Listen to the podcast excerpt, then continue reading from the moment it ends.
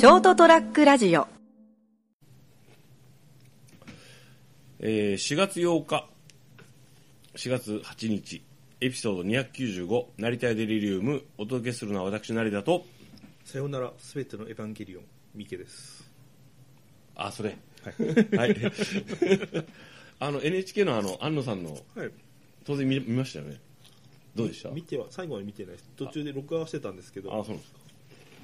まああの、はい。途中まで見た感じで言うと、はい。まあ、僕はあの人と仕事するのはしんどいなと思いましたね。まあ、素晴らしいね、ええ。あの、演出家であり、あ あの、アニメーターでありね、もろもろなんでしょうけど、会社経営者でもあるし、はい。うんこ。んだけこう人にか人からこうまあ良きにつけ悪きにつけですね、うん。いろんなこう評価をいただくうん。作品を作る人っていうのはやっぱ独特の雰囲気というかテレビ越しではあるけども、はい。まあ、よく言えばあの異彩で悪く言えばちょっと変人っぽい感じがするなっていうまあ、感じですね。まあ、まあ、結果として、周りの人は困るだろうね。えうん。まあ、私もちょっとそんなしっかり見てないんであれですけど、今日はですねそんな水谷屋の、えー、甘みですけどどっちがいいですか？丸ごとあまおういちごの生どら焼きと桜餅。ー、そのところですあなるほどありがとうございます。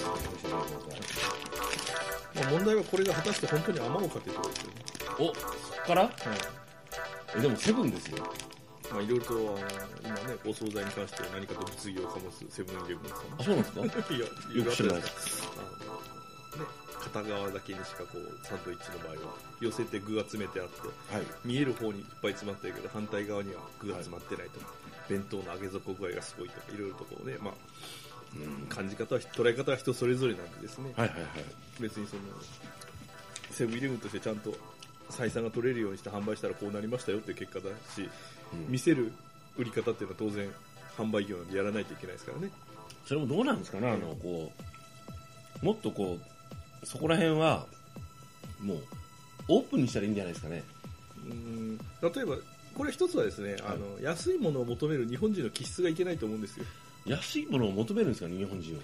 あの対価に見合単価に対価っていうかですねその例えば、まあ、さっきの卵サンドの話ですよね、はい。具がいっぱい全部詰まってもまんべんなくびっしり詰まった卵サンドを出しましたと、うん。今まで230円だったのがその代わり300円になりますよっていうと、うん。まあ、一部ちゃんとしたこう分かる人たちは買うんでしょうけど、ほとんどの人は高くなったっていうだけで買わなくなると思うんですよね、いいんじゃないの、それで。うん、買わなきゃ。でもあの日本の悪いところですぐこう前の年で売り上げを追いたがるからですね。欧米と違って。どうなんですかね、あのあそんなもんなんですかね、まあわかんないな、まあまあ、企業によっていろいろとの実際僕もそのセブンイレブンさんで働いてるわけではないんでまあまあですね。うん。はい。なんとも言えませんけれども、はいその何度もこう話題に出てる通りネットが発達してですね、うん。昔だったら表に出なかったような意見がどんどんどんどん悪意を込めたものまで含めて出てくるようになったからですね。果たしてその悪いことの方がやっぱりこう広がりやすいからはいはい。実際とこうかけ離れてみんなそれにの尻馬に乗っかって、うん。セブンの惣菜とかサンドイッチを叩いてるだけで、まあ、あのアメリカのトランあの大統領選挙もそうですよね、結果としてはまああれですけど、あれがいいか悪いかよくわかんないけど、まあ、まあ問題は今までその何の不満も持ってなくて満足して買ってた人たちもそれによって、あそうなんだというね。まあね、大衆心理に飲み込まれてしまってああいうね大衆心理。か、うん、どうなんですかね、あのこう。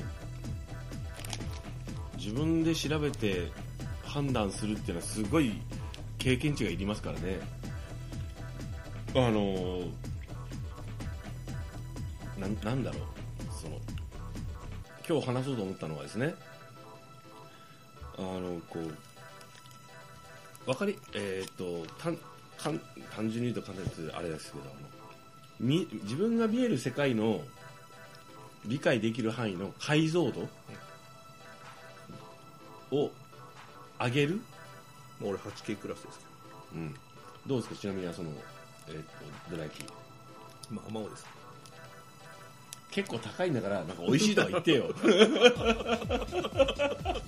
いや来てもらうからなんかほらウェルカムなやつを用意しないとまずいなわ悪悪いなと思って買うわけですよえーそこでこうあのあれですね値段の高さでこう物事を判断しようとする何かの心の乏しさが現れますよ的確な批評ありがとうございます。はい。あの、ですね、あの、前から思ってたんですよ、あの、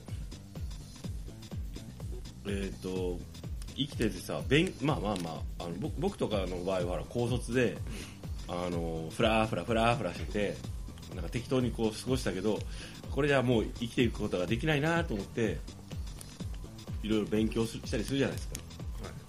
でどんなジャンルでもいいけど一つちょっと勉強したりすると、まあ、勉強というとその知見が深くなるとあの世界の見え方がちょっと変わったりするじゃないですか。そうですね。実際にそれはもうあの皆さんが聞いてるみな、まあ、番組を聞いていただいてる皆さんはそうだと思うんですよ。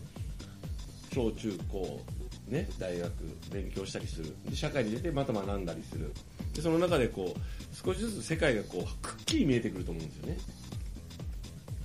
知らなかったこと分からなかったことが分かっていくじゃないですか。学問知識経験値もそうだし思考思想訓練そを経てねあの世界はこうなってるんだなっていうのがこうはっきり見えてくると思うんですよ。ぼやーっとしてたのが、それはもう例えばその人間関係とかもそうであの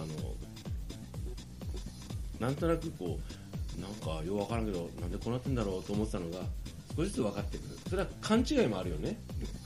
あのー自分の経験値とか知識が狭いがゆえにいろんな世界を知らないから今見えてる世界だけが全てだったりしてそれにこう固執してしまってさあの本当はそうじゃないけどもっと広い世界があるんだけどなっていうんだけどこうマクロな感じでこうそこだけくっきり見えて世界がぼやけることもある。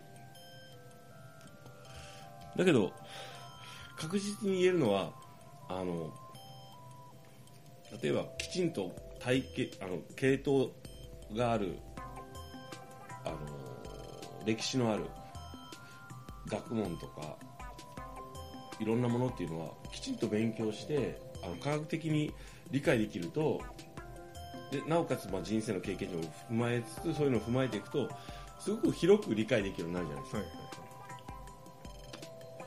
で、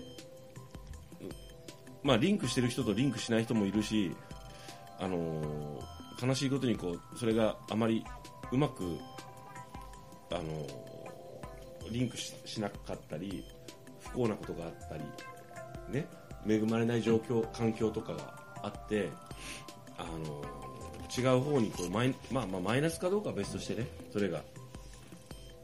あの苦難の道人生歩まなければいけない人もいるじゃないですかそれはもうあの生まれ持ったものだったりもするしいろんなことがあるよねっていう話なんですけど だけどそれでも生きてるんであの死ななかったらね生きていくためにこう必要だからさ学んだりするじゃないですか。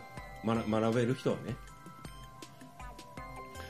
であのその中で運よく気づ気づいた人は自分が恵まれてるとか自分は恵まれてないけどそれでもその中でこれだけのことが学べたとかさあの思ってあの感謝できるってすごい大切なんであと後悔も大切だよね。これだけの状況を用意し自分はあのこう何恵まれた環境だったのにここ今までは例えばこう感謝できなかったなとか当たり前と思ってたなとかいうのに気づいたりもするじゃん。それもすごい素晴らしいけどね。であのなんだろう。でその中でこうさらにもっと世界世界をちゃんと知りたいとかいう欲求がある体力健康体であるとかも条件も含まれるんだけどそれであのもっとしっかり世界を見たいと思ったらあとは自分次第じゃないですか。でやっぱりめんどくせえけんもう嫌ーと思ったけど勉強してたり勉強したり調べたりいろんなことをしたりするとはーと思って解像度が上がるじゃないですか。世界の。去年と桜が綺麗に見えるんですけどね、うん、いやいやマジな話で。単純に言うとですよ、例えばこう高速道路を走る時があってふっとこう目に入るこう山桜とかが綺麗だ綺麗なんだなってのが気づいたりするじゃないですか、でそれがすごいなと思ったりするじゃん。でそこにもっと深い見識とか知識があったらあの桜がなぜそこにあるかとかが分かったりするわけでしょ、でなぜ咲いたかとかまで。で何もうなんかあの古臭い社にしか見えなかったようなものがあの歴史的な重みを持って味わえたりとかするわけじゃないですか、だからあの勉強したりすることとかあの興味を持ってそれを調べたりするって能動的にやるとあのまあ面倒くさいと思わずにやれるのが一番いいんだけど面倒くさいを乗り越えてやってみたらそれが成功体験になるでしょ？あの時面倒くさいと思ってたけどあれを勉強しちょっと調べたりしたらなんかおもすごいこうクリアに見えるようになったみたいなのが絶対あると思うんですよね。でそういうた成功体験に恵まれなかった人はちょっとかわいそうかわいそうというかあのぜひそういう人にもそういう機会が訪れるといいなと願うんですけどあのこうそういうのに反比例してね、自分の視力が落ちていくなと思って。こうこうなんかあのスマホを見るときですねあのちょっと一回一時眼鏡外すんですよ。あそれはもう俺もそうですね。なんかこう、え目があの僕の場合あの近眼なんで、えあの目がねそういう感じなんですけど、あのこうスマホでですねこうだからこう例えば食事しながらですよ。あのスマホ見るの行儀が悪いという人がいるけど、僕にとってはもうその時間しかなかったりするからその時間にいろいろ見たいわけですよね、飯ご飯をゆっくり食べながら食あの食の食堂があるんで会社に。食べながらちょっとこう情報をチェックしたいわけですよ。その時に眼鏡外さないと見えないっていう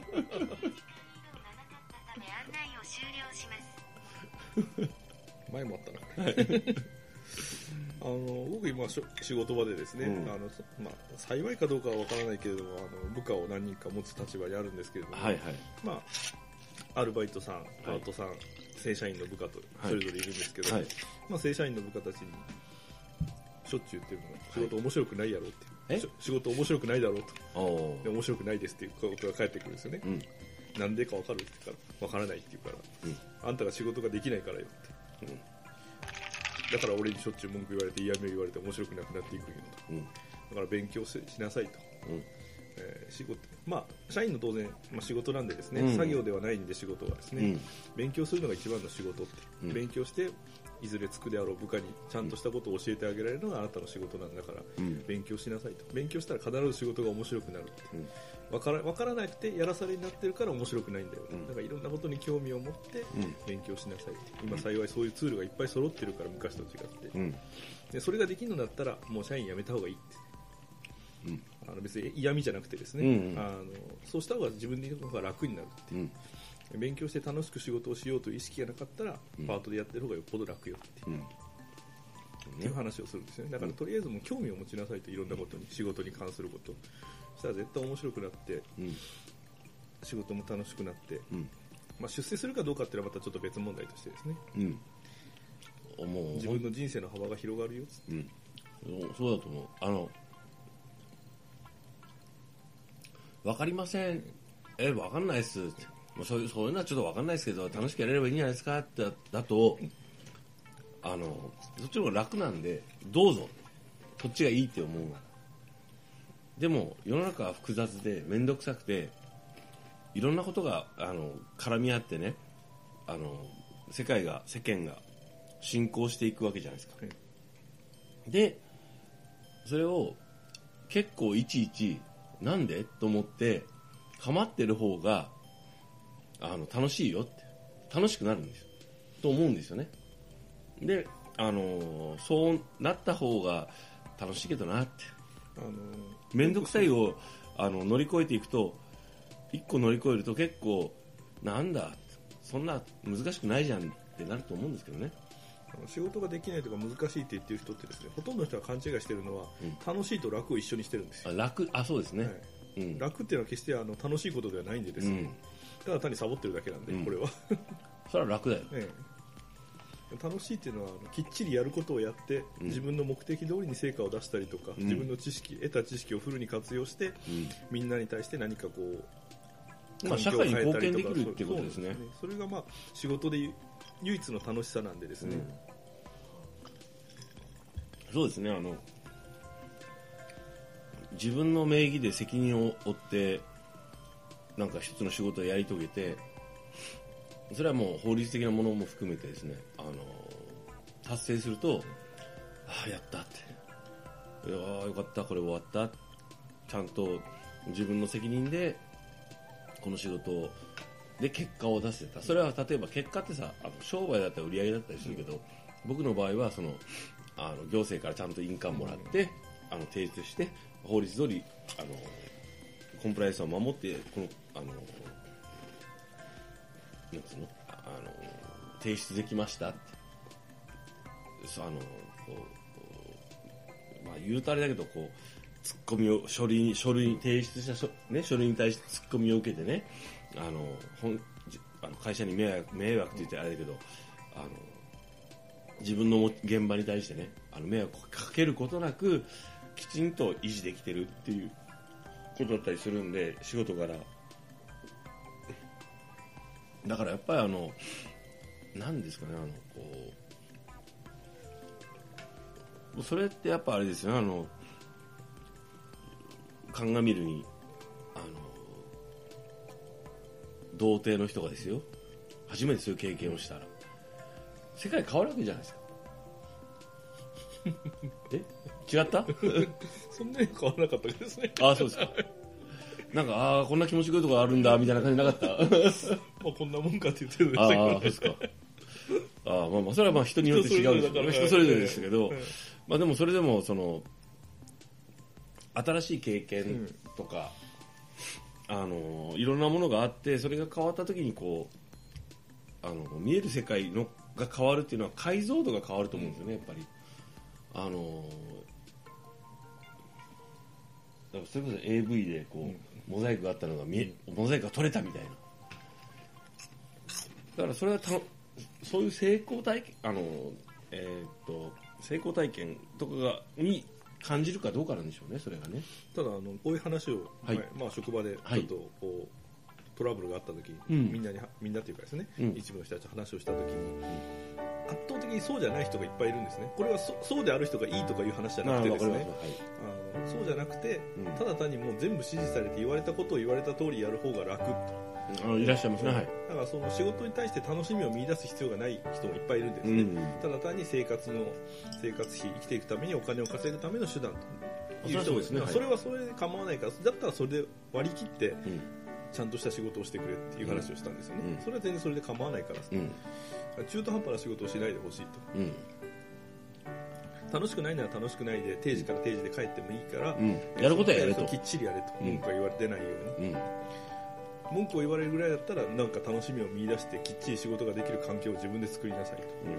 でそのための手助けだったらいくらでもするけれどもできません分かりません。やりませんだったら一切手は貸さんっていう話をしてたんですよね、うんできませんから教えてくださいとかこうやったらどうですかっていう問い合わせには絶対答えてやまあ、る、要するにあのポジティブなえ前向きなことを言ってくれよっていう、ネガティブなあのこうできませんは知らねえよお前って仕事金金もらいに 仕事にししに来てんだろってことでしょ、えまあ、それと同時にあのサラリーマンの返事はイエスかハイしかないって教えてますけどね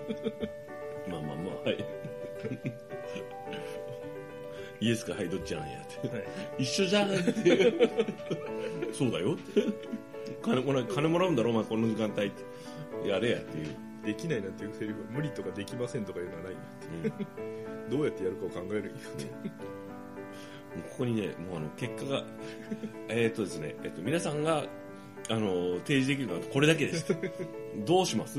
どうやってたどりたどり着きますかでしょ？そうです、だからあのそれも言ってるんですよねその結果が一緒であれば楽な道を選べとうん。必死に考えて一番楽な方法を取れと法律にさえ触れなければいいんだよみんなね、必死に考える嫌なんよ。毎日ね、のんびりね、いやー今日も、はあ一日が終わっ、いやいや、そこも、それさえないな。